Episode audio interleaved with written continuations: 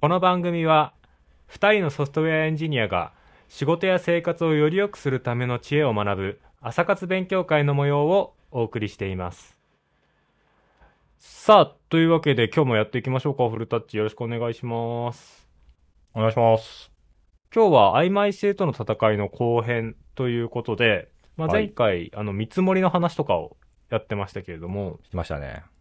今日は、まあ見積もりにまたちょっと関係してるところなんですけど、プロジェクト進捗管理におけるなんか曖昧さみたいなところについて話していきたいなと思ってますおだ。んだんと確信に迫ってきましたね、話が。そうなんですよ。確信にね。はい。プロジェクト進捗管理。はい。そうそう。で進捗管理って、まあ難しいし、結構胃が痛かったりする場面の一つなのかな、みたいな風に思ったりするんですけど、あの進捗管理のミーティングって定期的にやってますか？フルトッチ。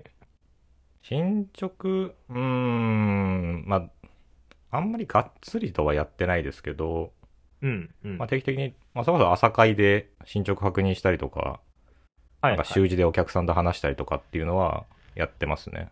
ああ僕も同じ感じで、まあ、毎日あの進捗を管理っていうか聞いてこんくらいやってんだとかっていうのを確認して、まあ、週一でお客さんと話す、まあ、そういう人結構多いと思うんですけど、うん。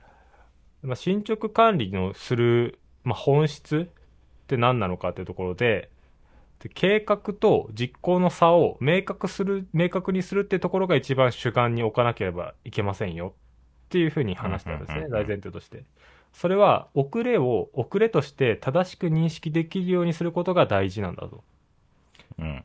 これが、まあ、進捗管理する上でプロジェクトマネジメントのまあ大前提になってますよっていうのがあったんですね。うんで、こう進捗をね、メンバーから聞くとき、進捗どうとかって聞いて、あ、進捗いいですとか、巻いてますとかって、まあ、できたらいい進捗をさ、聞きたいもんじゃん。こっちとしては。気持ちとしてはどうしてもね。まあそれはそうですよね。うん、人間やっぱり自分を辛い状況に置きたくないし、まあやっぱ現実から目を背けたくなかったり、目を背けたかったりする場面もあったりすると思うんだけど、まあそれが人間だと思うね。なんで、そういう上で進捗管理ミーティングとか、進捗管理について話してる時のミーティングっていうのは、まあ様々なこうバイアスが渦巻いてるもんだなっていうふうに思うんですよ。はいはいはい。で、これ誤解を恐れずに言うと、もう結構なんか信用できない情報が行き交う場面でもあると思うんですよ。なんかいろいろやり取りしてる中で、プロジェクトの中で。うんっていうのも、メンバー側からしたら遅れてるって思われたくない、なんか自分でまだ負けるかもって思って、こう、ちゃんとした現実を反映した、あの、進捗報告がしてなかったりとか、うん。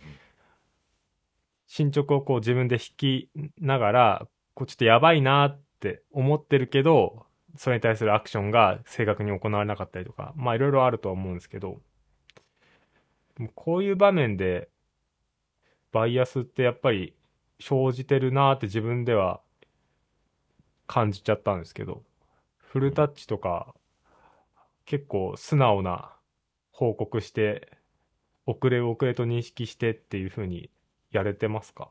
どうですか？うん。まあ、やれてはいるとは思うもののっていう感じですかね。まあ、基本遅れないようにはまずしますよね。うんうんうん。そう。まあ、本当にその細かい、例えば明日までにやるはずのものが明後日の途中までになっちゃったとか、うん。まあだからそれをなんかそこまでいくと遅れっていう感じも、まあ、僕の中であんまなくて、うん。なんかこう報告しづらい遅れってそれこそ、じゃあ、なんだろう。2日で終わりますって言ったものが2ヶ月かかりましたとか、なんかそのレベルだと、まあこれちょっと遅れずのレベルじゃないですけど、うん、そうだね。なんかそういうのな時は、ちょっとさすがになんか言葉だいぶ選びますけど、うんうん。なんかまあ1日2日とかなんか微妙なズレだったらそそんなに気にしてないですよ、そもそもなんか。ああ。これちょっと。遅れてますとかって、もう普通にそのまま行っちゃう方が多いですね。まあ、バッファーもあるだろうしね。多少ね。うんで、まあ、この時に遅れてたりした人を、まあ、責任追及するより実態把握を重視せよっていうふうに書いてあって、まあ、それはその通りだなと思ったんですよね。こう、ついついなんでそうなっちゃったのとか、どういうふうな対策取ろうとしてんのとか、まあ、それは聞いてもいいことかもしれないんですけど、まあ、それが、まあ、責任追及のように感じられちゃうと、メンバー側が、感じられちゃうと、あの、より正確な情報を出さなくなっちゃうような傾向になる可能性は、まあ、あるよねって。なるほど。あくまで実態把握を重視せよ。なので正直な報告をしたがためにこうガミガミ言われると、まあギリギリまで実態を隠すようになっちゃうよっていうので、まあこれは自分はなんか当事者、メンバー側としてなんか昔になんか経験したことがあって、こうやっぱり自分でも相談しづらいような雰囲気を自分でも作っちゃって、こう、いい感じで進捗を共有できてないから、最終的にその爆弾が次元爆弾になって、いつかどっかで爆発しちゃったみたいなのとかってあったなと思って。で、多分、その時のマネージャーの人も、そう、詰めたりとか、追求してたつもりとかって全くなかったと思うんだけど、うん見え方の話なんですよね、多分これって。思って。まあ難しいっすよね、だから。まあでもそのなんか詰めてる、詰めてない、うん。なんか最近似たような話をツイッターかどっかで見かけて、うん。なんかその進捗が遅れてる時に、なんかその遅れてる、なんか理由とか遅れてるその具体的な内容とかをうん、こう、細かく報告しなければいけないなんていうのは、なんか効率が悪いから、なんでやるんだろうなみたいなことを言ってる人がいて、うんうん。まあなんかい、半分わかるし半分わからないなっていう気分もするんですよね、そういう話見ると。うん。結局多分そのマネジメントする側からすると、なんかこう、何が具体的に遅れてるかをちゃんと把握したいみたいな思いが多分出るんですよね。うん。でその結果として、多分あんまうまくない、良くない手を取っちゃって、じゃあ具体的に何時間遅れるんですかとか、なんかそういう話をしたくなっちゃうんですよね、多分。うん。うん。で、2日って言ったけど、あとじゃあ3日と、もう2日とあと3時間ぐらいってことですかとかなんかこう、やろうとすると、作業する側もじゃあその見積もりを細かくしなきゃいけないから、うん、3時間じゃ終わらないかもしれないですね。4時間半ですかねとかってなんか、やっていくと、なんかその実際の作業じゃないその見積もりみたいなところにどんどんどんどん時間使っちゃうんですよね。うん。で、確かにプロジェクト自体の先行きは明確になったけど、どんどんどんどん遅れてるんですよ、そうやってプロジェクトの終わりが。うん。うん。だからなんかこ、ここってすごい、そう難しいんですよね。なんか正解があんまり分かってないというか、僕も見えてないんですよね、そこって。そうね、難しい。細かく言わせるのが正しいのか、一旦それはもう忘れて、じゃあとにかく早くやろうっていう話に振り切っていいのかとか。本当ここ、人が大きく絡んでる部分じゃないですか。やっぱりだからメンバーのそういう性格とか気質とかにもやっぱり寄っちゃうんでしょうね。だからこそ正解がよると思いますよ。うん。出ないっていうのはありますよね。あとなんかやっぱりそう、人の、どういう人なのかにも結構よるんですよね。まあその僕とかカイさんみたいな、そのなんかすぐにね、駆け抜けちゃうタイプの人だと、まあとりあえず一日で終わんなかったら一日で終わらせるみたいなことするじゃないですか。しちゃうとまあ思うんですよ。無理してね。ついつい。うん。うん。ただその、別にそれっていいことでもないし、まあ別に悪いことでもないんですけど、うん。うん。例えばじゃあ定時でしか、定時で働くことしかしないっていう人がいても、それは別に正しいわけですよね。その、労働の方法としては。うん。で、そういう人は別に終わらなくても帰るわけですよ。で、その人を責めるのは間違っていて、間違ってるね。でも、気持ちとしては一日で終わるっていう作業が一日で終わってないのに帰るのはすごいなっていうふうに思う多分心はどっかにあるんですよね。だいぶ言葉柔らかく言ってますけど。で、次の日の朝になって、あ、もちろん終わってないですよみたいな報告されると、なるほど。じゃああとどんぐらいかかるのかなとかってこう、なったりするじゃないですか。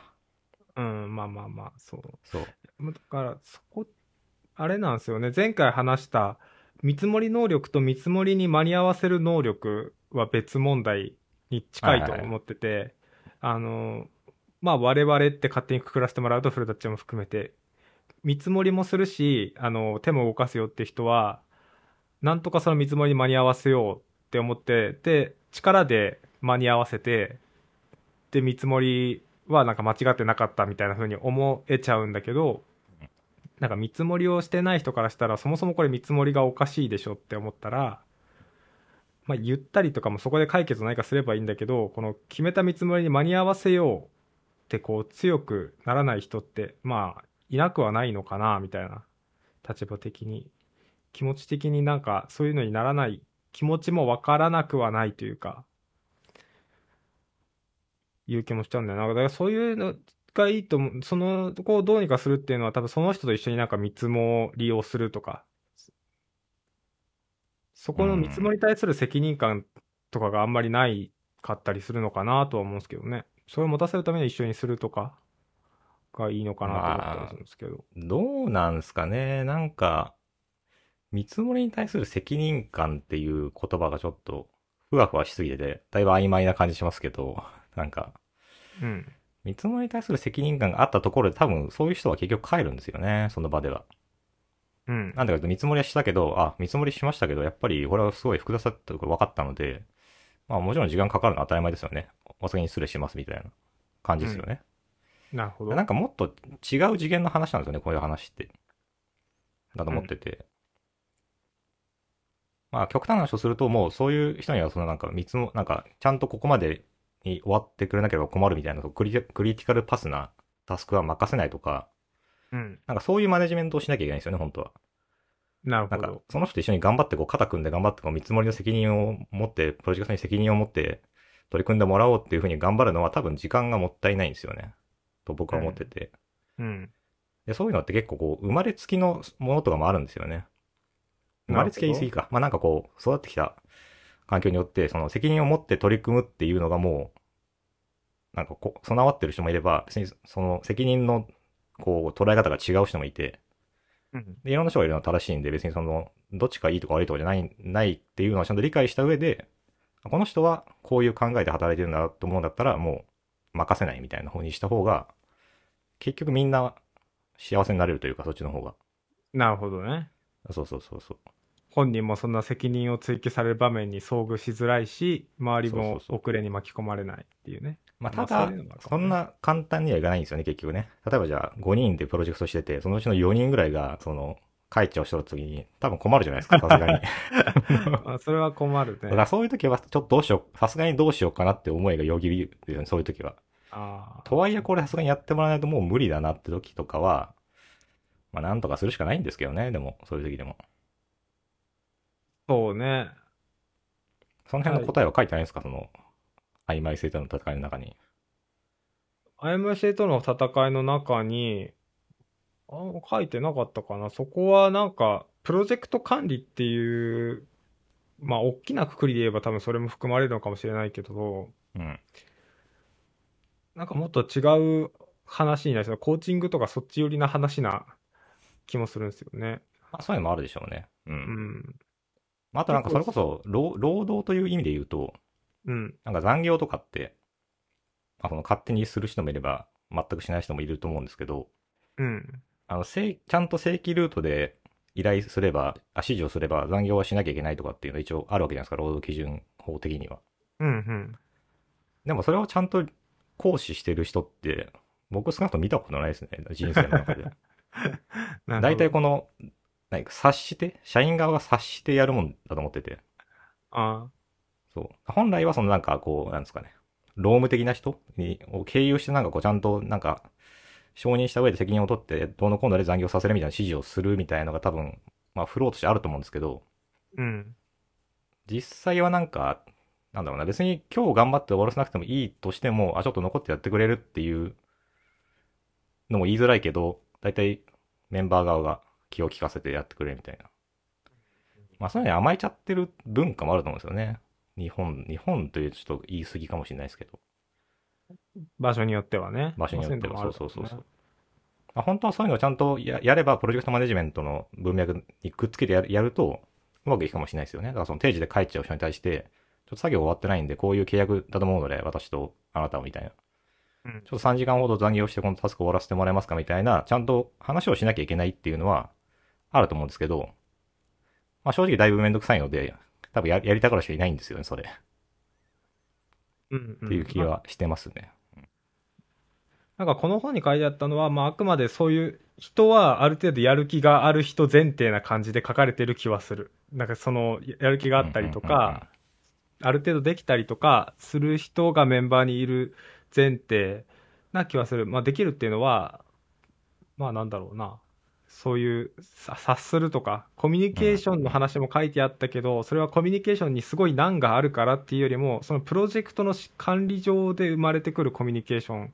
まあ、さっき話してた、ちょっとあの、言いづらいですみたいな、ちゃんとした実態を言いづらいですとかって話はあったけど、そこら辺、今、フルタッチが言ったみたいな話の深掘りは、なかったから、ここには書いてなかったもんな。でもそれは今後、ちょっとなんか別の本とかでね、考えてみたい話ではあるよね。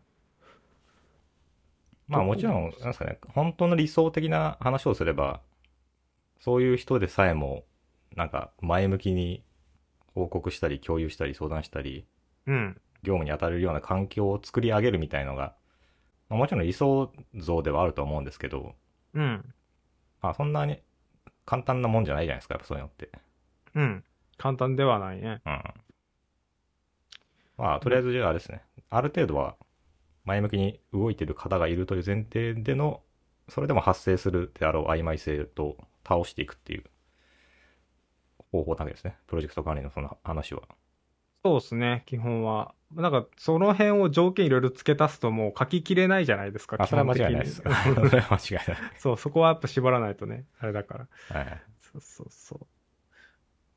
で、まあなんかここの本の中に書いてあった、よくある言葉らしいんですけど、書き直しすれば工程常に音付けっていうのがあって、うん。あの、遅れてたりするのをまた工程の進捗度合いを基本書き直しはあんましない方がいいよって書いてあって、これ書き直せば、遅れてたとしても、またスケジュール上では音付けに戻るよねっていうことで、これをやっちゃうことたまにあるなーって思って、やりますか？たまに書き直したりします？進捗表とか。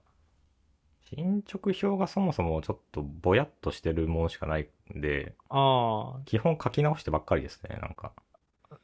あ一応今日終わるかなと思って今日までとか書いといて、終わんなければ明日にずらすみたいなうんうんうん。感じではやっちゃってますね。なんかこれ書き直す心理っていうかさ、こう自分まだ大丈夫だ。まだまだ間に合う。プロジェクトまだ大丈夫だみたいなさ、うんこう思いたい心理みたいなのって大なり小なりあったり、まあ純粋に見づらいからっていうのもあると思うんだけど、うん。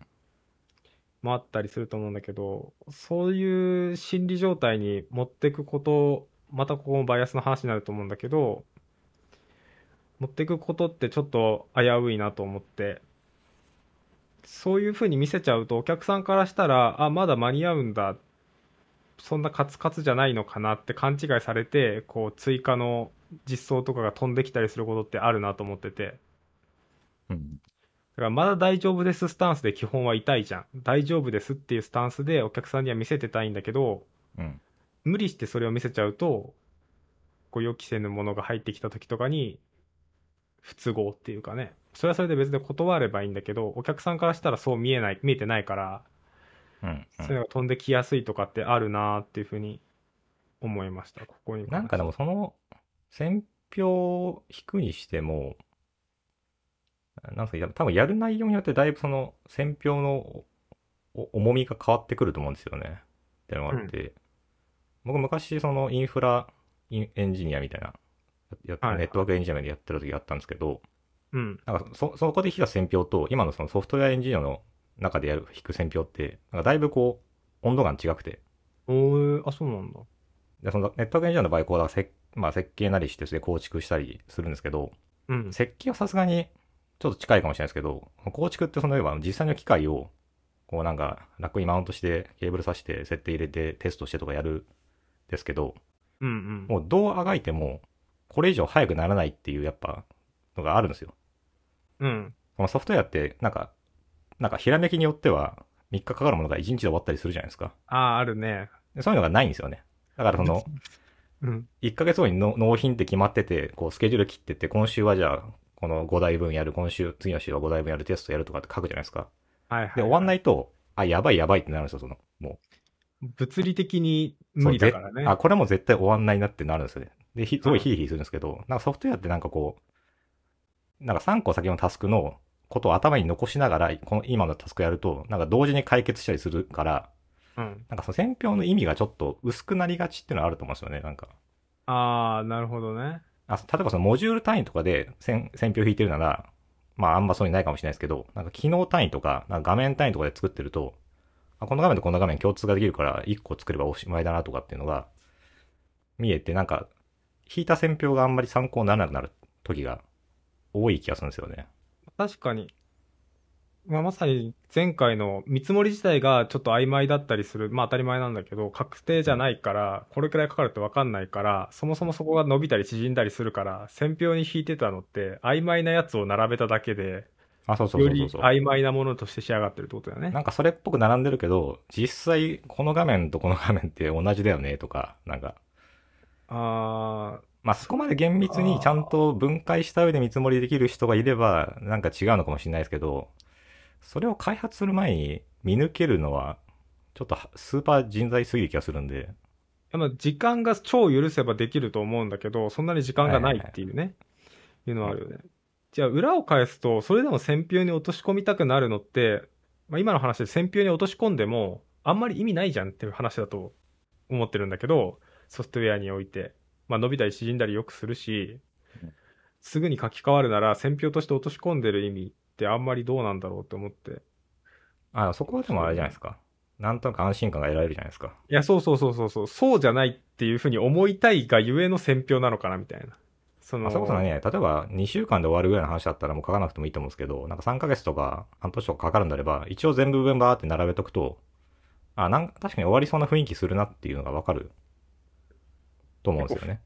雰囲気だよね、だからね。うん。かなり大まかな、確かに選票の質が違うね。そのさっき言ったネットワークのやつとね。そうそうそうそうそう。っていうことですね。はい。で、あとは、そのメンバーから相談を受けたとき、やっぱり適切なアドバイスが望ましいが、最低限、激励、激励だけでも必要であるって書いてあって、これはなんかちょっとね、時代もちょっと感じる 一言なんだけど、だいぶ気持ちが乗っかってますね。そう、ここら辺からちょっと僕の気になった言葉シリーズをして終わっていきたいんですけど、まあ最低限激励だけでも必要である。まあなんか、でも逆にね、激励だけ言われたメンバーは、あの、どうなんだろうっていう気持ちもあるけど、お頑張れみたいな、だけ言われても困るけど、ちゃんと話を受け止めて、あの、同じ立場だよって表明するっていうのは、まあ大事だよね。その時なんか決まった答えがポンって出せなくても、まあ一緒に考えるとかでもいいんだけど、うん。まあさっきの、せっかく何か話したのに、得たものがなかった、みたいな風になっちゃうと、辛いよねっていう話で。激励されたらどうですか？困ってるところ相談して。まあ報告激か。励はまあ嬉しいんじゃないですか。激励された記憶が最近ないからちょっと、あ なんかわかんないですけど。激励はないか。激励ってなかなかないよね。まあでも自然とやる、うん、まあ激励もだから、まあ難しいです、確かにね。なんか。まあ言われたら嬉しいと思いますよ。甲斐さんも。そうね。はい。なんかその、ね、形式的な、あ、じゃあ頑張ってくださいみたいなんじゃなくて、じゃないよね。ちゃんとその、あ、大変なんだな。でも大変だけど、一緒に頑張ってこうぜっていうのが伝わるような言い方をしてもらえれば、頑張ろうって思うとは思うんですよね、やっぱり。そうね。なんだろう。やっぱちょっとこう、クールに済ましちゃうところああるんだよな。そのなんか、激激励、激励っていう言葉ってなんかさ、言葉になんか若干重みがない。激励って、もう本当か、頑張ってこいよみたいな。こう、俺が上京するときとか、なんか周りの友達が、おお前頑張れよとか、おい、東京に行っても負けんなよって、負けんな、何に負けんなか分かんないけど、負けんなよみたいな。あれあれは、あれは激励だと思うんだけどさ、はいはいはい。こう、普段のプロジェクトの中だったら、ああ、頑張ってるね。いい感じじゃん。頑張って。みたいなさ、ちょっと、済ましたっていうかね。激まあ、励とは言い難い。かどうなんでしょうね。ちょっとあの、すごく偏った見方をすると、なんかソフトウェアエンジニアにありがちな、なんかちょっと車に構えた感じが出ちゃってるだけなのかなっていう気がいや、そうす。るんですけど。それを、あのね、げ多分、その本でいう激励は、た2005年でしたっけ、本確か。2005年かな、確かまあ全然なんかリモートワークの時代じゃないですよね。だから、うん。あそれこそ僕もその、もうだいぶ前とかし、それこそもう15年ぐらい前とかまで、なんか遡って考えると、うん。なんかすごい大変で、あと残業してやんなきゃなって時とかに、なんか例えば上司がなんかこう、隣に来て、なんか肩ポンって叩いて、うん。よろしく頼むぞみたいなおー。ことを言ってくれるんですよ。うんうんうん。いや、そうするとなんか、はい、頑張りますみたいな気持ちになるっていう。ああ、なるほどね。なんかそういう感じだったの、激励って、その、頑張れーとかじゃなくて、なんかアホみたいな話じゃなくて。違うんだ画面、画面越しでそれ伝えるの結構難しいかもしれないですよね。なんかその空気感と一緒に伝えるんですよ、そういうのって。激励できない環境にいるんだ。難しくないですか？なんかこの画面越しになんかその、ほん、本当に期待して、期待してるぞ感を出しながら、まあ、笑っちゃうかもね。なんか松岡修造みたいになりそうじゃんか。画面越しで見てもね。頑張れ頑張れ、頑張れ頑張れ。そうそうそう。って言われてもか。うん。まあ、そこさんかあの、コーヒー買ってきてくれてこう、机にポンと置いてくれるとか。あ、いいね。なんかそういう感じなんですよね、やっぱね。そういうのがあったんだなな肩叩かれ結構ありましたよ。なんかそれこそ、こう、まあ僕もなんかあの、時間あるけど、コーヒーとかなんか3つを使って、うん。自販機で。で、みんなと回ってって、どれ飲みます？みたいな。あコーーヒー1本ずつあげて、あげてくみたいな。いえ、古舘そんなことしてたのや、結構いや、僕がっていうかなんかもう、そんな、そういう感じの職場でもありましたよ。うんか。へえ。いいで、ね。みで、みんなで頑張ってこうぜ、みたいな感じの雰囲気をこう、みんなで作り上げるみたいな。大事だよね。まあ、作り上げるって別になんか意図的にやってるわけでもなくて、なんかそういうのやってる人がいて、あ、これやられたら嬉しいから、僕もやろうみたいな。いい循環だね。あ、そうそうそうそうそう。いやー、そういうのできない悲しい時代になりましたね、みたいな話。いや、だから、ここの、ここの今のリモート時代だったら、それが何が代わりになるかっていうのがやっぱり、ウ考えーバーイたいけどねーツじゃないですか、やっぱり。勝手にウーバーイーツ注文しといて。いきなりステーキが届くみたいな。本当にいきなり今、今ちょっとステーキを食ったから、みたいな。これ食べて頑張ってって。そうそうそう。あ、だからやっぱね、そういう意味ではね、オフィスデーを今月1ではいはい。僕のプロジェクトでやっってるけど、てましたねはいいんだよね。なんかこう、ついつい買ってっちゃうね。こう、パイとか。うん。ああ、そうそうそう。そういうのがね、やっぱねね、あるんですよね。一緒に美味しいもの食べたいなっていう気持ちになるとか。そうそう。普段はみんな黙々と仕事を家でしてるだけだけど、同じ場所にいて、パイ買ってきて、ちょっと、あの、仕事の合間でみんなでおしゃべりしながら食べるとかでもいいんだけど、で、終わって、よし、頑張ろうぜって言って終わるみたいなね。だいぶ、あれですね。エモい話になってきましたね。エモいですよね。はい そう。エモさがないんだよな、確かに。今の最近だとね。まあ難しいですよね。エモさ出す、出し、出すにもやっぱ限界があるし。そうなんだよね。あのーこの間のオフィスデーの時なんて、あの、案件に新しく入ってきた人が最近いく何人かいたんで、おうはい僕が長かったんで案件の説明とかしてたんですよ。うんうん。で、案件の説明自体はリモートでも、 Zoom とかでね、してたりしてたんですけど、やっぱ熱が違うんですよね、オフィスでやるとね。ホワイトボード前にして書きながら話して、もう本当、うん予備校の講師みたいなテンションで、やり出すんですよ。はいはいはい。で、やっぱり周りもさ、こう、肉眼で、 face to face でやってるから、感情の機微とか見えて、あ、ここ今伝わってないなとか分かりやすいし、うん。やっぱ、終わった後は、何かね、みんなこう、理解したかのような気持ちで、こう、一末の 理解した達成感。かのようだけ理解はしてないと。いや、してるとかもしんないけど、俺はか断定できないからっていう意味だけね。で、いけるしね、まあ、やっぱオフィス、オフラインじゃないと味わえない、そういうエモさっていうかね、みたいなの確かにあれ何なんですかね。ホワイトボードとかとかもね、今だと普通に Zoom だったりとか、なんかツールついてますけど、うん。なんか実際にホワイトボードでああやってわーって書いて説明してるときってなんかテンション上がるんですよね、どんどん。そうそうそうそうそう。あれはわかるよね何ですかねやっぱやっぱ子供の頃の原体験なんですかねなんかね、こう、が学校で黒板で書いてた時の感覚が蘇ってきてテンション上がっちゃうのか。なんか、そういう言葉で心理学でアアウラってありますよね。アウラ？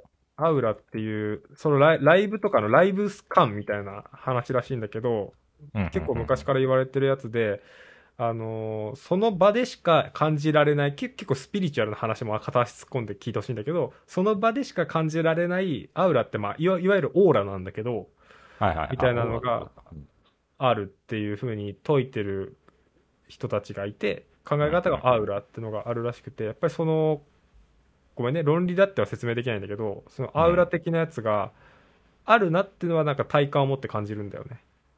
それはだから、あれだよね。同じ空間にいて、例えばホワイトボード書くときにこう背中向けてても、背中にいるそのカイさんがすごく熱意を持って聞いてくれてるのがなんか伝わってくるみたいな、あ、そうそうそう。ライブ感みたいな。ライブ感みたいな。それ確かにありますね、確かにね。ホワイズームのホワイトボードで書いてても全然熱量伝わってこないから。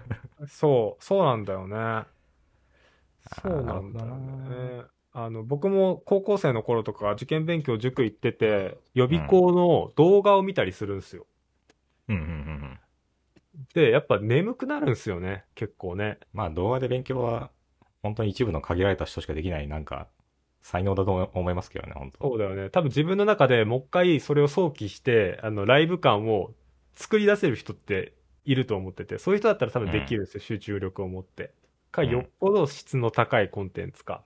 うん。でも多分その教室にいたら僕もちゃんともっと聞いてたと思うんですけど、やっぱ動画だと厳しいんですよね。確かに。っていうね、ちょっとええエモい話になはい、っちゃいました。だいぶ曖昧性の話からずれてきましたけど。で、えー別のところで書いてあったフレーズで、知らないことを恥とせず、知ろうとしないことを恥よっていう、これちょっと文脈忘れちゃったんですけど、まあ、これは常に僕は肝に銘じておきたい言葉だなと思いました。まあ、知らないことは恥じゃないから、まあ、知ろうとし常にしなさいよという言葉ですね。やっぱり立場とかがね、変わってくると、知らないことが恥ずかしいなと思って聞聞けなかったりとかそういうことってあると思うけど、まあ、知ろうとしないことこそが恥なんだよと。急にいろんな文脈をぶった切って、あの、そうですね。孔子の言葉みたいな、出しちゃいましたけど。ちょっと文脈わかんないですね、その言葉が出てくる。これどこで出てきたんだっけな僕のノートには、なんか、なんか社会人あるある的な話でもあると思うんですよね。その、聞けないけど、なんか聞くは一一時の恥、聞かないは一生の恥みたいなものもありつつ、まあだからこれもでもなんかまた、さっきの繰り返しになっちゃうんですけど、ちょっとソフトウェアエンジニア良くないところあるあるだと思うんですけど、あら、なんか知らないことを知らない、あ、なんだろうな。そんなことも知らないのみたいなのが結構平気で飛び交う、なんか業界だと思ってて、僕は。まああるね、たまにねだか。らなんか言いづらいのあると思うんですよね。なるほど。そこを乗り越えてね、あの、常にバカであれっていうふうにね、なんか心には銘じてます。この中で俺が一番ものを知らないんだ、アホなんだ。でもそれ、その毛もあるよね。もの、自分何もわかんないんで、みたいな。いう構え方も結構散見されるよね。そこ、相反してる気がするんだけど。うん。まあ、そんなこともありつつ、はい。